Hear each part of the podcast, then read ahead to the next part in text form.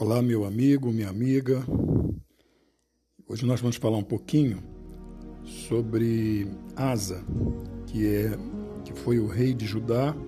Então ali no capítulo 15, segunda Crônicas, tá? Nós vamos ler algumas partes, vamos procurar entender e ver o que podemos eh, edificar na nossa vida conforme o texto.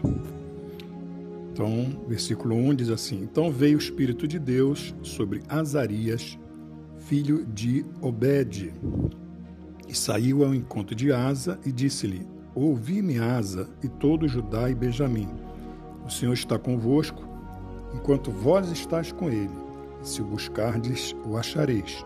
Porém, se o deixardes, vos deixará.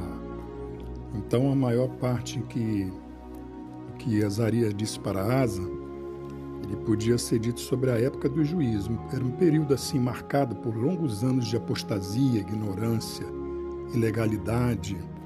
Então nós tínhamos ali Israel, que era no norte, e o Judá, né? Então, hoje em dia Israel é somente é, um país, né?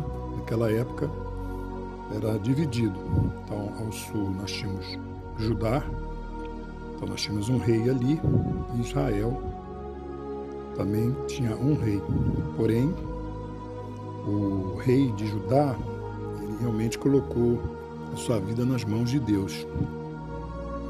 Então ali nós lemos no capítulo 2,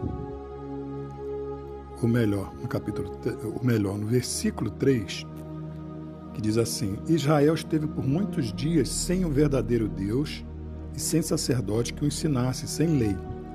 Mas quando, na sua angústia, se convertiam ao Senhor, Deus de Israel, e o buscavam, o achavam. Naquele tempo não havia paz, nem para o que saía, nem para o que entrava, mas muitas perturbações sobre todos os habitantes daquelas terras. Era, eram pessoas que não seguiam a Deus mais e que faziam tudo errado. E Deus não se agradava disso. Por isso Deus lançava sobre eles a, a falta de paz. Não havia paz. Era pessoas contra pessoas, cidade contra cidade, se despedaçavam mesmo. Porque Deus os conturbara com toda angústia, como diz ali no versículo 6.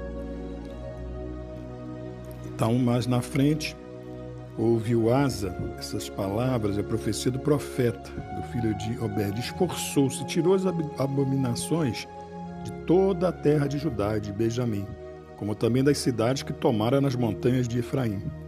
E renovou o altar do Senhor, que estava diante do pórtico do Senhor.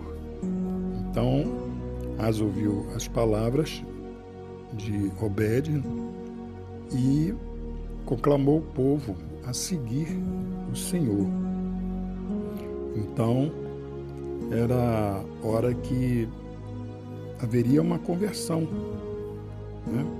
O altar tinha sido danificado, para vocês terem uma ideia. Então, nós tínhamos aí uma situação bem difícil, e mas na frente nós lemos o seguinte: e ajuntou a todo Judá e Benjamim, com eles os estrangeiros de Efraim, Manassés e de Simeão, porque de Israel vinham a ele em grande número, vendo que o Senhor, seu Deus, era com ele. Então o pessoal que estava lá em Israel, no norte, eles foram em direção a Judá para se ajuntarem ali em Jerusalém, que ficava em Judá, e ali ofereceram um sacrifício ao Senhor, que, foram, que foi um despojo, trouxeram 600 bois e seis mil ovelhas, ali no versículo 11 nós vemos, né? Então esse despojo aí parece referir-se aos animais tomados dos etíopes após a vitória de Asa sobre Zerá. Nós podemos ver isso segundo a crônica 14 e 15. Eu não vou entrar em muitos detalhes, senão vai ficar longo aqui. E a intenção não é essa. A intenção é que você possa entender, mas depois você poderá ir no no capítulo 15 de 2 Crônicas e poder ir mais a fundo nessa palavra tão maravilhosa. Então não Asa ele conclamou o povo, o povo todo se converteu ao Senhor, eles sacrificaram. E aí, e todo Judá se alegrou deste juramento. No versículo 15 nós vemos. Porque com todo o seu coração juraram e com toda a sua vontade o buscaram e o acharam. E o Senhor lhes deu repouso em redor. Vocês terem uma ideia, até Maaca, mãe de rei Asa, também estava fazendo coisas horríveis, ídolos, e Asa despedaçou tudo. Tá? Foi tudo despedaçado, queimou junto ao ribeiro de Cedron. Você pode, pode verificar no versículo 16. Os altos, porém, não se tiraram de Israel, contudo, o coração de Asa foi perfeito todos os seus dias. Olha só, coração perfeito todos os dias.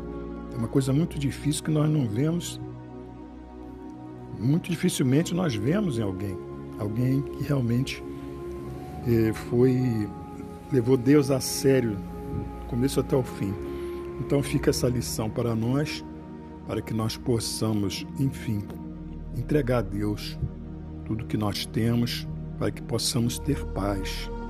Se você não tem paz, se alguma coisa está errada, talvez você não esteja entregando totalmente a Deus a sua vida Entregue a sua vida ao nosso Senhor Jesus Cristo para que Ele possa te dar dias de paz e tranquilidade e em direção à vida eterna. E que Deus te abençoe grandemente e até a próxima, se Deus assim permitir, em nome de Jesus. Amém.